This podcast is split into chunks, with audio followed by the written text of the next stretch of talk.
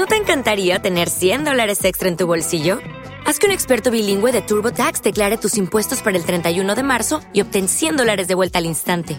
Porque no importa cuáles hayan sido tus logros del año pasado, TurboTax hace que cuenten. Obtén 100 dólares de vuelta y tus impuestos con 100% de precisión, solo con Intuit TurboTax. Debes declarar para el 31 de marzo. Crédito solo aplicable al costo de la presentación federal con TurboTax Full Service. Oferta sujeta a cambios o cancelación en cualquier momento. ¿Qué pasa, pataticas mías? Aquí vuestro reportero que os va a seguir contando cositas, casi digo la entrada de del del leña al mono. Eh, os voy a contar todo el tema de la moda, de la gestión de memoria y todo el tema, y os voy a contar en esta segunda parte, que espero que sea la última, os voy a contar eh, cositas sobre cómo lo hago yo y cómo funciona, eh, cómo evitar las fugas de memoria. Bien. yo normalmente no utilizo punteros siempre se tiene que evitar el uso de punteros. Y me diréis, pero entonces, ¿para qué están los punteros? Bueno, pues los punteros están, por ejemplo, para instanciar una, clase polimórfica. Tú tienes un puntero al objeto hijo, pero instancias un objeto al hijo padre y luego llamas a los métodos del objeto hijo, pero se están ejecutando los métodos, seleccionados métodos del objeto padre. Por cierto, eso funciona con una cosa como una VTable. Como os he comentado del compactador de memoria, es una tabla donde están los punteros, entonces el compilador cuando instancias un objeto hijo, eh, tienes un puntero un objeto hijo, instancias un objeto padre, eh, lo que hace es reemplaza los métodos de llamada de los punteros a las funciones del método padre en los huecos que tiene el método hijo. Y entonces lo que ocurre es que cuando se va a llamar a un método mm, virtual, se ejecuta sobre ese puntero y no sobre la dirección real de la, de la memoria de donde estaba el, el objeto hijo. Es, es, muy sencillo, una vez que lo entiendes, es difícil de entender, pero una vez que lo entiendes dices, ajá, qué fácil, coño. Bueno, pues eh, los punteros evidentemente son necesarios. Eh, son necesarios en el desarrollo de hardware, por ejemplo, pues para mapear la, estructura de la memoria de los puertos y de todo ese tema, pues es bastante fácil, te defines una estructura eh, y asignas un puntero a esa estructura a la dirección base de todo el espacio de direcciones del micro y ya puedes acceder al micro como si fuera una estructura con todo sin problemas de memoria y sin nada, ¿vale? Pero bueno, el tema, el tema no es así. El tema es que eh, muchas veces cuando pasas un puntero puedes pasar una referencia a una llamada de método y te olvidas de los punteros, ¿vale? ¿Qué es lo que ocurre? Eh, y me dices, ya, pero es que yo ya tengo un puntero. Bueno, pues pasa la referencia al puntero, cojones. Es decir, pasa la, referencia, sí, la referencia al puntero. Tú en lugar de, cuando haces la función de llamada, en lugar de piticos de boina asterisco const piticos de boina, boina asterisco o asterisco, piticos de boina asterisco mi pitico de boina, pues piticos de boina ampersand mi pitico de boina. Y luego el puntero, en lugar de, de pasar eh, piticos de boina, pues pasas asterisco piticos de boina, ¿vale? Y la función dentro de esa función no tienes que usar la semántica de punteros, ¿vale? A ver, eso se puede hacer pues, cuando te interesa de esa manera. Y si quieres que el método no cambie nada de, esa, función que estás llamando, no quieres que cambie nada del objeto, pues llámalo como const. Eh, hasta hace más, más 2017 creo que era, o 14, eh, el const eh, tipo ampersand se utilizaba para decirle al compilador que pasara una referencia eh, en lugar de un puntero, pero a partir de C++ 17 o 20 eh, está la semántica de movimiento y eso se complica más y os voy a ser sincero, no lo he mirado todavía. Lo tengo que mirar. Algunas veces estoy compilando y el compilador me dice, oye, esto si quitas el const podemos usar semántica de movimiento, que es mejor, ¿vale? Que el const de tal. Bueno, pues quito el puntero, quito el const, perdón, y uso semántica de... espero que use semántica de movimiento, ¿vale? Tampoco lo he mirado mucho en detalle. Bueno, ¿qué hay que hacer para mm, mejorar la gestión de memoria y evitar los desbordamientos de buffer en el código heredado, ¿vale? El código que ya usa punteros, ya usa, ya usa cadenas de punteros y no vale la pena eh, cambiar la estructura del programa porque es un programa que tiene, está funcionando 20 años y está funcionando bien, ¿vale? O relativamente bien, ¿vale? Porque si nos ponemos con SSL es para darles con una, con una, con una hacha en la cabeza. Bueno, pues utilizar las funciones de, C, las funciones guion bajo de C de manejo de cadenas. Son funciones strcpy, pero guion bajo S, strnchr, guion bajo S, Eh, y hay funciones de, la mayoría, casi todas las funciones del runtime de C y de C++, que podemos seguir usando el runtime de C, ¿vale? Sin ningún tipo de problemas, eh, todas llevan guion bajo S. ¿Cómo tenemos que hacerlo? Pues simplemente sustituís los nombres. Si es que simplemente cogéis un, buscar y reemplazar, palabra completa, eh, strcpi, strcpi-s, y compiláis. Si el programa está bien hecho, no vais a tener ningún warning ni ningún error, ¿vale? Porque lo que hace el compilador, Visual Studio, yo siempre hablo de Visual Studio, lo que hace el compilador es que añade un parámetro más. Las funciones "-s llevan uno o dos parámetros más, dependiendo de si estás pasando una, de una cadena o dos cadenas, ¿vale? O dos punteros, que es el tamaño del puntero. ¿Qué es lo que ocurre? Si tú estás programando bien, el parámetro, el parámetro del tamaño de la cadena es syceof, el nombre de la variable. Y entonces, ¿qué es lo que hace el compilador? Hay una macro que te reemplaza por syceof el nombre de la variable en el puntero. Si está bien programado y no estás haciendo ninguna burrada ni ninguna tontería, compilas, compila y funciona. ¿Y qué es lo que ocurre cuando detecta un desbordamiento de buffer? Pues que inmediatamente tienes una excepción. No se produce el desbordamiento de buffer, lo que se produce es eh, una excepción y el programa se cierra, ¿vale? Por lo menos hemos minimizado el problema de los desbordamientos de buffer. Y ahora aquí los puristas, y esto ya lo he comentado en algún, en algún otro sitio, saltan, me dirán, claro, pero es que eso no está dentro del estándar de C, eso no es C, el Linux. Pues eso está en el estándar ya de C. Microsoft se encargó, fue la, pionera en, en, implementar estas funciones y se encargó de que esté en el, en el, C. Y os voy a decir una cosa, si sois programadores, lo reemplazáis por las funciones guion bajo S y no sabéis por dónde tirar porque os falla el, el Miller de linear del programa, eh, miradlo, ¿vale? Miradlo porque son van a ser problemas bastante gordos. Yo aquí, la aplicación mayor, más grande que manejo, ya lo he comentado en algún otro sitio, tiene 6,5 millones de líneas de código, la mayoría en C++, ahí ya está empezando a ver bastantes en, bueno, bastantes no, unas cuantas en C++ CLI y en, y en C Sharp. Eh, yo una de las primeras cosas que hice cuando llegué aquí, cuando el compilador me lo ofreció, me dijo, oye, ¿por qué no sustituyes esta función? Son inseguras, sustitúyelo por S guion bajo S. Yo lo que hice fue reemplazar todas las funciones de tirón. Y me encontré partes del código que no funcionaban, que no funcionaban, no, que no compilaban, ¿vale? Y estuve mirando y había cosas, había algunas cosas que eran burradas, ¿vale? Decir, bueno, pues, hombre de Dios, hombre de Dios, a ver, si la función de conversión de fecha te dice que necesitas una estructura de 256 mm, bytes, por decir una, tontería, pues coño, no asignes un puntero con new y con delete y, y, todas esas cosas a una variable de 256 bytes y ya está. Y cuando vas a leer dentro de la variable, porque lo que hacía la función era convertía la fecha a cadena y luego sacaba una, varias cosas de la cadena, eh, pues tienes el, la variable, tienes el... Eh, en lugar del puntero tienes el, array, que al final es un puntero. Y, a ver, el compilador te va a entender mejor un array y luego acceder con el índice del array va a ser más rápido.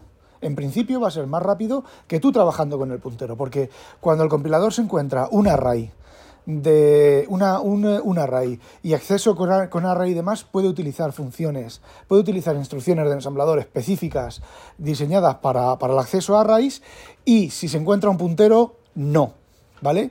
Incluso puede, eh, puede hacer, eh, ¿cómo se llama esto? Alineación. Y si es un puntero, no puede hacer ningún tipo de alineación, porque el puntero es el que es y ya está.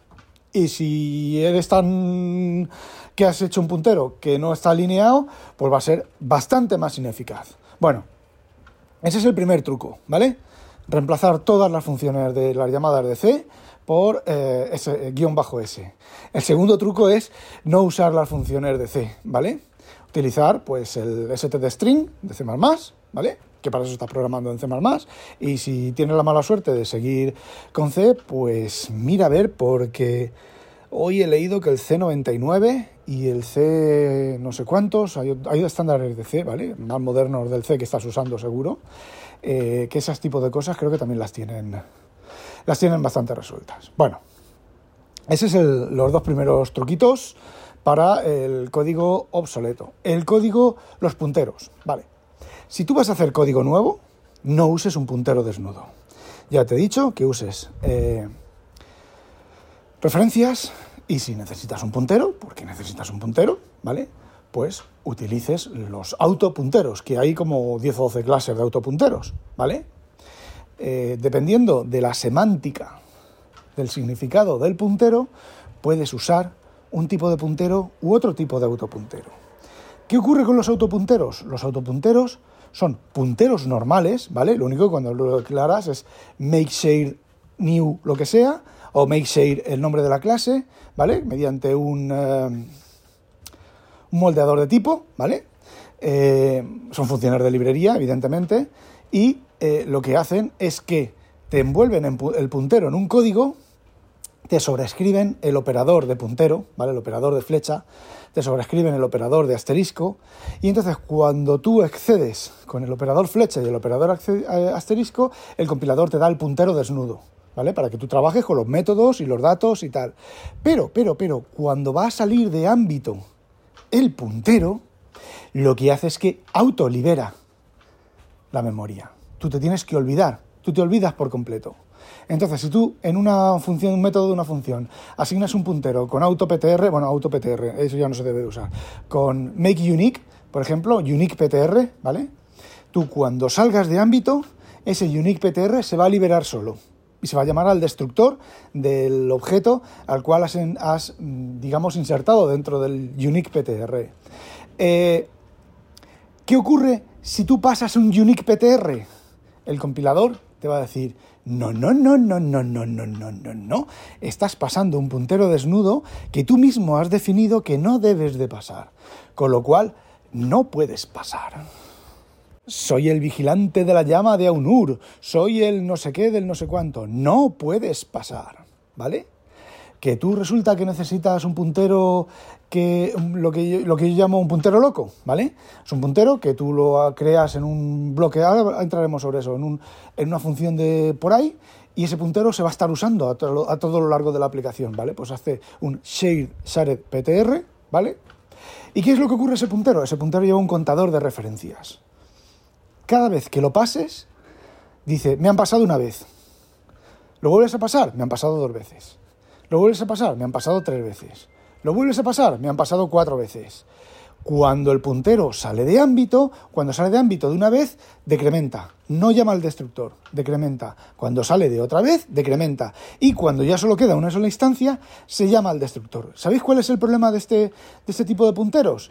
Pues que por eso los llamo yo punteros locos, que puedes estar referenciándolo después de que se haya liberado, porque piensas, bueno, pues lo creé en esta función y ahora voy a llamar aquí a la otra, punta del código y como lo he, o he declarado un puntero, un, eh, un, un puntero de este tipo como global, pero se me ha ido de ámbito y ya no, ya no, está, ya no está asignado y tienes pues, un crash de la aplicación, un acceso a puntero no válido, ¿vale?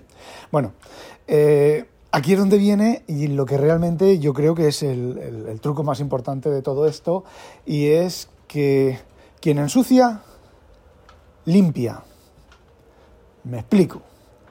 Si tú asignas un puntero en una llamada a función, al final de esa llamada a función, el puntero tiene que ser liberado. Si tú necesitas ese puntero en más sitios, en esa llamada de función, dentro de esa llamada de función, puede haber más llamadas de función embebidas, ¿vale? Que llame a otra, que llame a otra, que llame a otra y vas pasando el puntero. Pero en el momento en el que la función donde has creado, has hecho el new o el make share, eh, sale de ámbito, en ese momento el puntero se libera y tienes que construir tu código de esa manera. Y ya sé que no es vale, eh, hacer una variable y otra, y otra, y otra, y otra, y otra, y otra. No es así, ¿vale? Hay que, bueno, pues para eso estamos los programadores. Hay otro tipo de puntero que se llama weak pointer, que es lo que en realidad sería el puntero loco, ¿vale?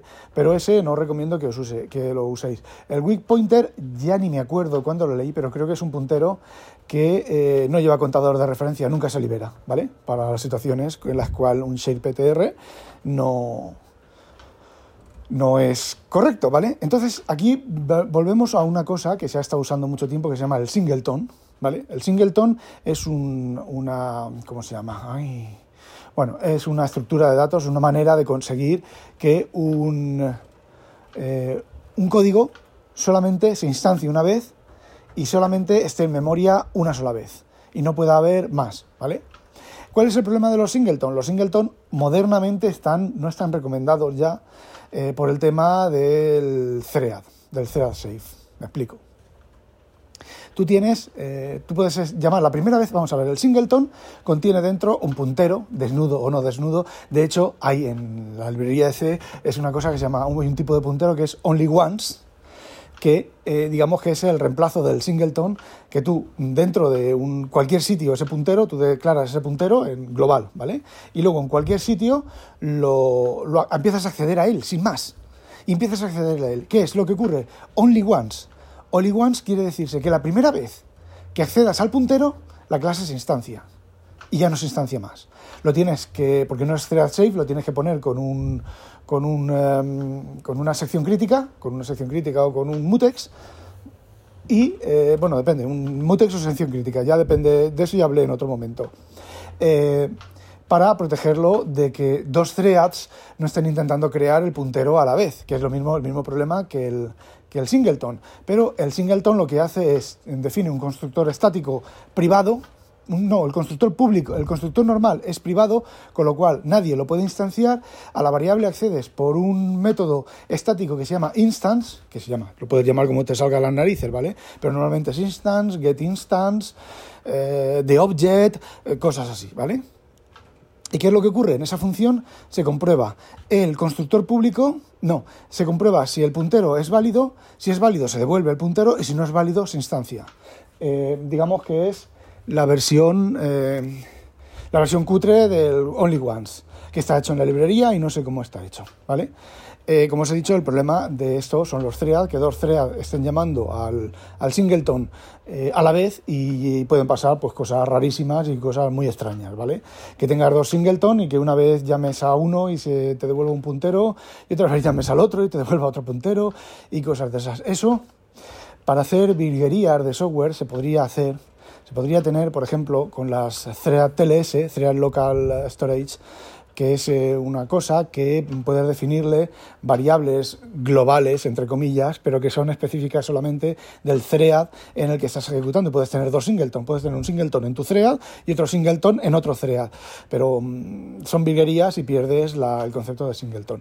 Yo sigo usando singletons, yo tengo en, el código tengo una función que me, no me, muchas veces no me instancia sino me ejecuta un método del singleton para eh, asignar el singleton. Y esa, esa llamada función está en, el thread principal de la aplicación y hasta que esa función no se ha ejecutado, no se empiezan a crear, eh, a acceder a esos singleton. Eh, tenéis que tener cuidado con eso. Bueno, a ver, es más complicado porque en C por ejemplo, eh, los singleton hay un problema, no recuerdo ahora cuál, con las variables estáticas, con retornar una variable estática y el safe es complicado, por eso están desaconsejados. O sabes muy bien lo que estás haciendo o eh, no uses un singleton más bien cómo estás creando el singleton, singleton y cuándo estás creando el singleton. Por ejemplo, en tu main, pues tú tienes un singleton de lo que sea, pues en tu main llamas un método del singleton y sabes que en el main, antes de ejecutar cualquier otra cosa, el singleton se ha creado. ¿Qué es lo que creo yo con singletons? Pues yo mapeo el hardware con singletons. ¿Vale? ¿Por qué? Porque solamente puedo tener un lector de esto, solamente puedo tener un escritor de esto, solamente puedo tener un lo que sea, ¿vale? Y si es, tengo varios, pues es un array. De, el singleton me devuelve un array que me va a devolver el elemento del, del, dispositivo. Eh, más que un array, lo que yo suelo hacer es que envuelvo eh, si el objeto es un... A ver, normalmente es una máquina que tiene diferentes dispositivos juntos a la vez y tengo que acceder a los diferentes dispositivos, pues accedo a los diferentes dispositivos. Y luego otra de las cosas que yo suelo usar eh, son las variables globales. Sí, hay variables globales, tengo variables punteros, punteros globales. Conforme voy usándolos, voy sustituyéndolos por el puntero más del tipo de puntero más adecuado al, al, al, objeto, pero normalmente aquí no suelo hacerlo porque normalmente el puntero es el puntero a un dispositivo hardware y ya está, simplemente en esta función se instancia el objeto que envuelve al hardware y trabajo con, con, el puntero directamente. Hay que tener cuidado con el threading, ¿vale? Porque no son thread safe, pero bueno, eh, la, la arquitectura de la, de la, aplicación lo permite y estoy desvariando. Y bueno, ya para terminar me podréis decir ¿Y qué pasa con el código que ya tenemos? Pues para eso tenéis los analizadores de código estático y cuando modifiquéis algún método o alguna cosa de, código eh, legacy, pues intentar mirar a ver qué puntero, qué tipo de puntero os vale, os vale y cambiarlo, porque el uso de autopunteros solamente requiere la construcción y en algunos casos muy, muy específicos la destrucción, ¿vale? Y si, por ejemplo, a ver, eh, simplemente es la manera make shared, make eh, unique. Eh, antes hacía con el constructor de la clase tal, pero normalmente ahora lo que se hace es con, con esas funciones globales make share, eh, bracket, eh, el nombre de la clase, eh, bracket, entonces entre paréntesis, pues si dependiendo del, tipo de objeto que quieras, pues con un new o con el nombre de la clase entre paréntesis, es más, que, más, más que suficiente para crearte el objeto. Y aquí viene el tío de la rebaja. Si resulta que hacéis un make share y resulta que la aplicación os revienta, miradlo porque está usando el puntero fuera de ámbito, ¿vale? Que es un error bastante, bastante importante. Y me diréis, y ahora ya, esto sí que para terminar, y me diréis, eso en C Sharp no pasa. Y yo os diré, eso en C Sharp sí que pasa. En C Sharp es todavía incluso peor porque tienes, puedes tener referencias circulares, no darte cuenta y volverte loco con una referencia circular y mm, no saber a dónde estás accediendo. Aunque voy a decir una cosa, el C Sharp eh, rompe bastantes referencias circulares, el propio compilador cuando está, cuando está generando el código eh, rompe diferentes referencias, bastantes referencias eh, circulares, ¿vale? Y el código bueno en C Sharp es de muchos recursos, es using. ¿Cuántos de vosotros usáis el using para asignarlo a un fichero, a la apertura de un fichero o algunas cosas de esas? Eh, pensadlo. Y de hecho, por ahí encontré, he visto ya varias veces de fugas de memoria en el cacareado Rust. Yo siempre he dicho que las fugas de memoria y los problemas con la memoria no se deben al lenguaje, se deben al que usa el lenguaje. Y puede ser un, lenguaje muy seguro, pero eh, como Rust o como C Sharp y tener fugas de memoria, ¿vale? Os cuento un secreto. Hace un yo tuve una fuga de memoria en C Sharp, ¿vale? En cosa de cuatro días agotaba toda la memoria del ordenador. ¿Sabéis por qué? Por confiar en la destrucción determinística de recursos del César, el dispose, el disposing, y me vais a perdonar la expresión su puta madre en vinagre, que ni ellos mismos saben cómo funciona eso. Y con esto y un bizcocho, no olvidéis sospechosos habitualizaros, con esto termina la serie, adiós. ¿No te encantaría tener 100 dólares extra en tu bolsillo? Haz que un experto bilingüe de TurboTax declare tus impuestos para el 31 de marzo y obtén 100 dólares de vuelta al instante. Porque no importa cuáles hayan sido tus logros del año pasado, TurboTax hace que cuenten. Obtén 100 dólares de vuelta y tus impuestos con 100% de precisión, solo con Intuit TurboTax. Debes declarar para el 31 de marzo. Crédito solo aplicable al costo de la presentación federal con TurboTax Full Service. Oferta sujeta a cambios o cancelación en cualquier momento.